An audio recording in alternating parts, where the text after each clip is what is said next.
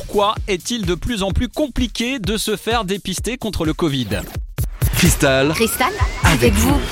Alors, avant de revenir sur les causes, mettons-nous d'accord sur le constat. C'est vrai qu'il est de plus en plus compliqué d'obtenir un rendez-vous dans des délais raisonnables pour un test PCR. Mais attention, pas partout. hein. Si vous euh, habitez en Normandie, par exemple, la situation n'est pas du tout la même à Lisieux ou à Rouen.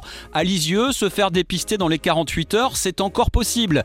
À Rouen, les délais explosent. Pour s'en convaincre, je vous propose d'écouter ce message reçu par un auditeur euh, qui aurait dû se faire dépister justement à Rouen et qui, quelques heures avant son rendez-vous, a reçu cet appel.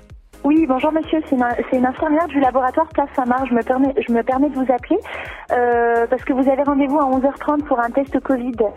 On a un problème de réactif, on est en rupture, donc on est en train d'appeler tous les patients pour annuler les rendez-vous ou éventuellement euh, de les envoyer euh, à Saint-Julien.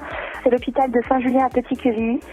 Donc euh, soit vous vous dirigez vers ce- cet hôpital-là, ou alors euh, nous on a un délai de à peu près 10 jours. Si on résume, rendez-vous annulé et invitation à en prendre un autre, mais avec des délais de l'ordre de 10 jours, ce qui évidemment n'est pas satisfaisant.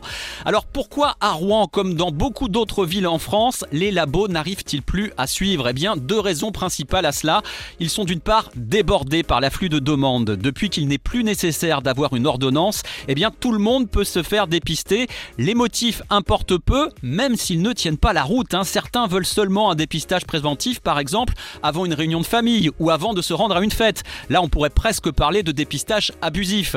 Et puis, autre élément de réponse, eh bien, c'est tout simplement le manque de matières premières, et c'est le cas hein, dans le message qu'on vient d'entendre.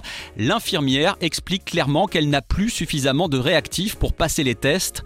Rupture de stock. Résultat, eh bien certains patients qui aujourd'hui présentent des symptômes se voient contraints d'attendre plusieurs jours avant de pouvoir passer un test et les délais d'obtention des résultats qui étaient ordinairement de 24-48 heures sont parfois poussés jusqu'à 10 jours. Aberrant.